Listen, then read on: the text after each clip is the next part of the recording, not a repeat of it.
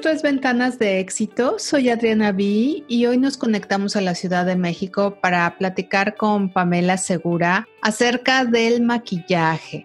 Pamela es una artista mexicana que estudió en Toronto el maquillaje de moda, efectos especiales, teatro, diseño de criaturas. Bueno, ya ella nos va a platicar todo lo que ha hecho.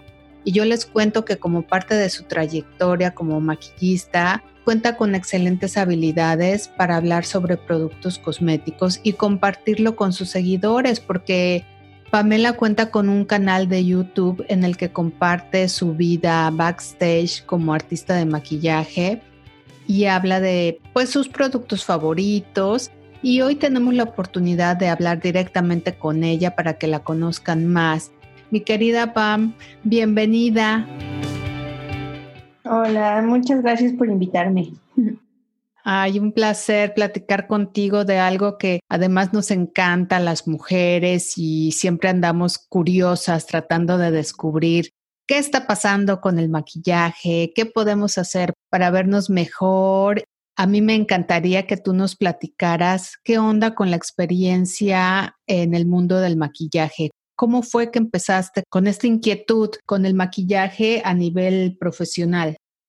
Pues cuando tenía como, como 13 años, más o menos le robaba el maquillaje a mi mamá porque según yo quería recrear los looks que veía en las revistas. Y pues obviamente me cachó muchas veces y ya me cachó tantas veces que me dijo, bueno, si te gusta tanto, ¿por qué no te dedicas a eso? Y yo dije, o sea, ¿cómo se puede? Me dijo, sí, pues tú quién crees que maquilla a las de las revistas o a las de las comerciales o películas. Así dije, ah, entonces ya dije, ah, pues sí, quiero hacer eso. Y ya desde ahí tuve toda la vida en la cabeza que quería ser maquillista. Cuando estás chiquita son las travesuras que uno hace, pero de una travesura pasó a una pasión profesional, ¿no, Pam? Así es. Pues mi ahora sí que fue idea de mi mamá. Y esa idea de tu mamá, ¿tú qué onda? ¿Cómo te sentiste cuando ya decidiste que sí, que sí querías estudiar eso? Pues bien, o sea, yo ahora sí que es vocación. Siempre sentí que era el camino correcto y siempre me sentía a gusto y hasta la fecha es la decisión correcta porque nunca me ha pesado un día de trabajo y siempre lo hago con mucho cariño y mucha pasión. Y platícanos un poquito más ¿Qué fue lo que estudiaste? ¿Qué fue lo que empezó a darle rumbo a, esta especialidad a la que hoy te dedicas? Encontré una escuela que tenía varias como ramas del maquillaje a la que te puedes dedicar. En una escuela en Toronto que se llama Complexions. Bueno, tienen diferentes programas de diferente duración y yo, yo tomé uno que era maquillaje de moda, maquillaje de teatro, prostéticos, de televisión, efectos especiales y diseño de criaturas. Entonces era como un poquito de lo que podías dedicarte así haciendo maquillaje. Y digo, estuvo padre aprender de todos, pero pues sí, yo siempre me quise enfocar mucho más hacia moda, porque pues te digo, eran las revistas las que a mí me gustaba ver y lo que me gustaba recrear, como un maquillaje mucho más limpio y bonito. Oye, y hablando de moda, ¿qué opinas acerca de estas tendencias en el maquillaje? ¿Cómo se distingue lo pasajero de lo real o si es que realmente hay una diferencia entre esto? Sí hay tendencias, pero son tendencias más en cuanto a color o acabados de maquillaje, por ejemplo, si es más mate o si es más brilloso, si es más dewy, o sea, como más humectado, o sea, como que hay más tendencia en eso. Ya los diseños de maquillaje pues ya son un poco más de cada artista y siempre puedes adaptar lo que tú ves en pasarelas o revistas a algo más usable y real. La tendencia va más bien a, a los acabados y a los colores, no tanto así que copies el diseño tal cual.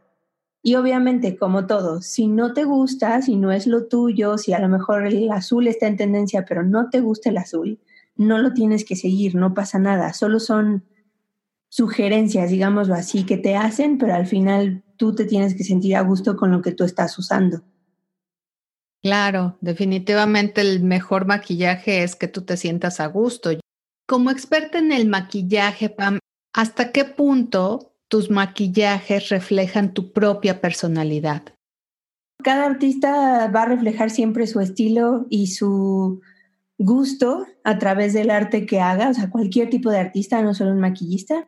Entonces, a mí siempre me gusta más que sea la persona a la que se vea. Prefiero que te digan, ay, qué bonita te ves que te hiciste, ay, órale, ¿quién te maquilló? O qué padre tu maquillaje, ¿no? O sea, prefiero que, que la persona sea la que se sienta segura y, y, transmita más su autoestima que le ocasionó a lo mejor verse de cierta manera que ponerse algo que va a llamar la atención, pero que le van a decir más sobre eso que sobre ella misma. Digo, al final es cuestión de gustos, cada quien se pone lo que quiera, yo soy muy defensora de eso, que cada quien se ponga lo que le guste, no dejes que nadie más te diga que ponerte, ni si se te ve bien o no, si a ti te gusta, póntelo, pero siento que el maquillaje tiene que ayudarte a ti a sentirte más tú misma, no sentirte eh, ni una mejor versión ni una persona diferente, no, solo reflejar lo que tú eres. Eso es lo que yo siento que debe ser. Entonces, sí, todo artista refleja su estilo en, su, en sus maquillajes. Yo he visto cosas espectaculares que tú has hecho, pero siento que la mayoría es exactamente lo que nos acabas de decir. Esta parte natural, esta parte que refleja a la persona yo creo que nos ha pasado a todas en alguna ocasión que nos maquillan. Cuando te ves al espejo dices, wow, no, es que esta no soy yo, me siento incómoda, es demasiado maquillaje para mí, las pestañas las siento súper grandes, no sé, este tipo de situaciones supongo que son las cosas a las que no te gusta enfrentarte porque efectivamente pues no quieres que sea algo que cubre la verdadera personalidad de la persona que estás maquillando, ¿no? Claro, cada persona es, es única y cada persona tiene su estilo. No todas se deben maquillar igual, no todas deben tener lo mismo ni seguir las mismas reglas. Cada quien hace sus propios diseños y crea su, su propia personalidad a través de un arte que es el maquillaje. Como experta en maquillaje, ¿cuál sería el mejor consejo para resaltar esa belleza natural? O sea, bueno, o sea, si quieres como pensando un maquillaje más natural, o sea, que no te sientas que estás muy maquillada, yo creo que, mm, digo, mm, poner pocas cosas, o sea, nada más como resaltar un poquito lo que tú tienes, o sea, a lo mejor enfocarte un poquito más en una base más ligera, o sea, solo puedes cubrir rojeces, está bien, no te preocupes por la textura, todos tenemos textura, todos tenemos poros, todos tenemos líneas, no creas que existen las pieles perfectas, créeme que todas, todas, todas las pieles tienen textura y todas tienen algo. Eh, las, las imágenes que siempre vemos, siempre todas están retocadas, incluso las que están tomadas de celular, todas las retocan, nadie sube nada sin retocar. Entonces no se agobien si su piel pues ahora sí que es real, es humana, no pasa nada. Enfóquense a lo mejor en si tienen puntitos, bueno, como marquitas rojas o, descoloración, rojeces, ese tipo de cosas sí las pueden corregir, es mucho más fácil, algo más ligerito, que se vea más, pues que se vea más ustedes, que se vean, o sea, que ustedes se sientan a, gustas, a gusto. Ahora, esto no quiere decir que si a ti te gusta maquillarte mucho esté mal, no, para nada. O sea, yo soy, te digo, defensora de que cada quien se ponga lo que quiera y si te sientes feliz con nada más una base y máscara de pestañas, dale. Y si te sientes feliz con un full makeup y pestañas y tres colores en los ojos, está bien, dale. O sea, el chiste es que tú te sientas bien con lo que tú ves, o sea, que tú veas el espejo y digas, sí, esto soy yo, esto me gusta, venga, voy allá a la vida y soy feliz conmigo misma, eso es lo importante. Oye, Pam, ¿y tú que das tantos consejos de productos, que das sugerencias de cómo utilizarlos? Digo, hay una gama enorme en el mercado. Es difícil para las mujeres decidir cuál es, pero alguna vez tú me comentaste el cuidado de la cara. Ese es tu mejor maquillaje, digamos. Es lo más importante que puedes hacer y el mejor consejo que te puedo dar antes de poner cualquier producto de maquillaje, o sea, de cobertura, siempre enfócate primero en tu piel. Usa bloqueador todos los días, aunque estés adentro de tu casa, aunque nada más veas la computadora, todo tipo de luz es un tipo de luz que puede dañar a la piel. Enfócate en eso, te juro que cuando te enfocas en cuidar el lienzo que tienes, una, vas a necesitar, vas a sentir que necesitas mucho menos maquillaje, vas a aprender a quererte como tú eres y vas a aprender a, bueno, vas a aprender que el maquillaje es algo con lo que puedes jugar, con lo que de repente un día si quieres jugar con color, de repente un día si quieres ponerte labios y un día quieres poner un delineado muy loco en los ojos, no importa, es para jugar, no vas a necesitarlo para sentir que tienes que cubrirte, más bien va a ser como una herramienta extra, va a ser como un accesorio. O sea, lo importante, siento yo, es que cuides tu piel, vayas a un dermatólogo si tienes algún tipo de condición, problema, lo que sea, ve, ve, de verdad con un experto, es muy importante. Aprende a tener una rutina de cuidado y entonces que el maquillaje se vuelva pues un extra, nada más. Un a veces sí, a veces no, un accesorio con el que puedes jugar y decir, ay, hoy sí, hoy no, y no pasa nada y no te sientes mal si no lo traes puesto. Esta definición del maquillaje como accesorio, la verdad me parece súper relevante porque como cualquier accesorio, si tenemos un evento especial, ya sea de día, de noche, no importa, cuando lo manejas como un accesorio, agregas un plus, te va a resaltar, pero tu esencia sigue siendo la misma y yo creo que el que una maquillista como tú que ha hecho tantos trabajos tan increíbles a lo largo de tu carrera mencione al maquillaje como un accesorio es algo que tenemos que platicar un poco más, sobre todo para estas chicas, de, bueno, de todas las edades, las mujeres de todas las edades que a veces sentimos que no nos queremos mostrar sin maquillaje. ¿Qué opinas de eso, Pam? Por un lado lo entiendo, te digo, estamos bombardeados de imágenes que te muestran que todo es perfecto y que todo es increíble, aunque no sea así. Pero es, es un camino difícil el amor propio. Es el más, el amor propio es el más difícil que puedes lograr.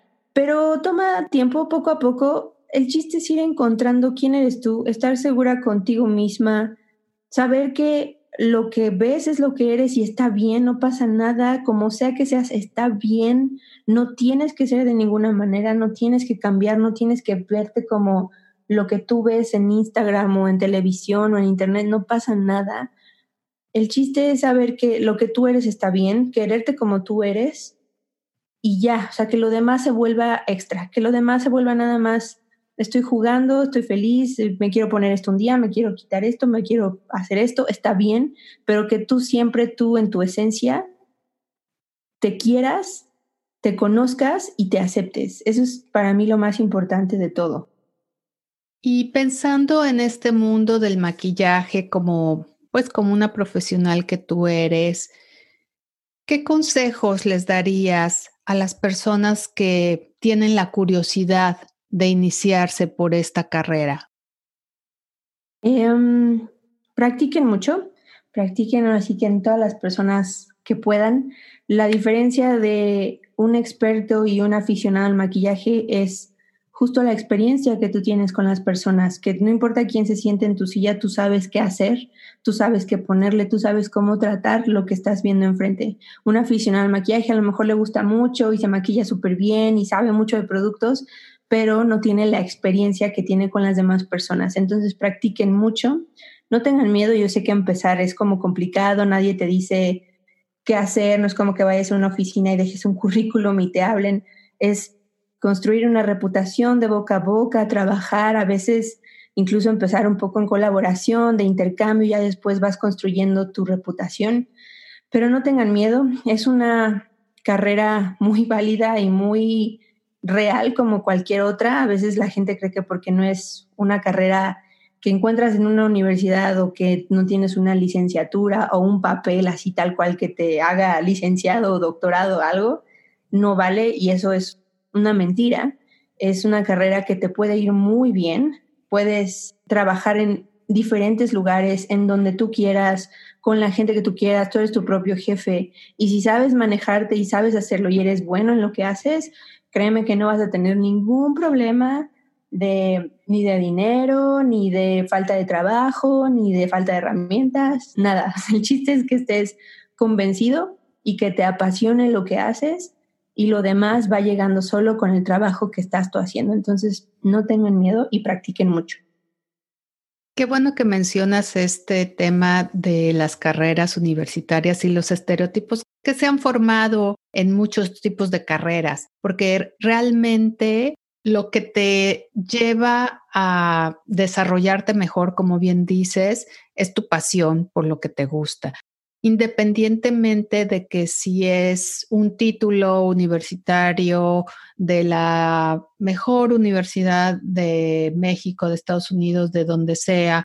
Yo creo que este tipo de pensamientos, de estereotipos, afortunadamente se han ido rompiendo. Y digo afortunadamente porque gracias a muchos jóvenes como tú, nos vamos dando cuenta que cuando hay una pasión, puedes tener 20 mil títulos, pero si no te gusta lo que haces y solo lo hiciste porque a lo mejor querías complacer a otros o porque estabas confundido en ese momento, pues no te va a ir bien o no vas a o te vas a sentir siempre inseguro.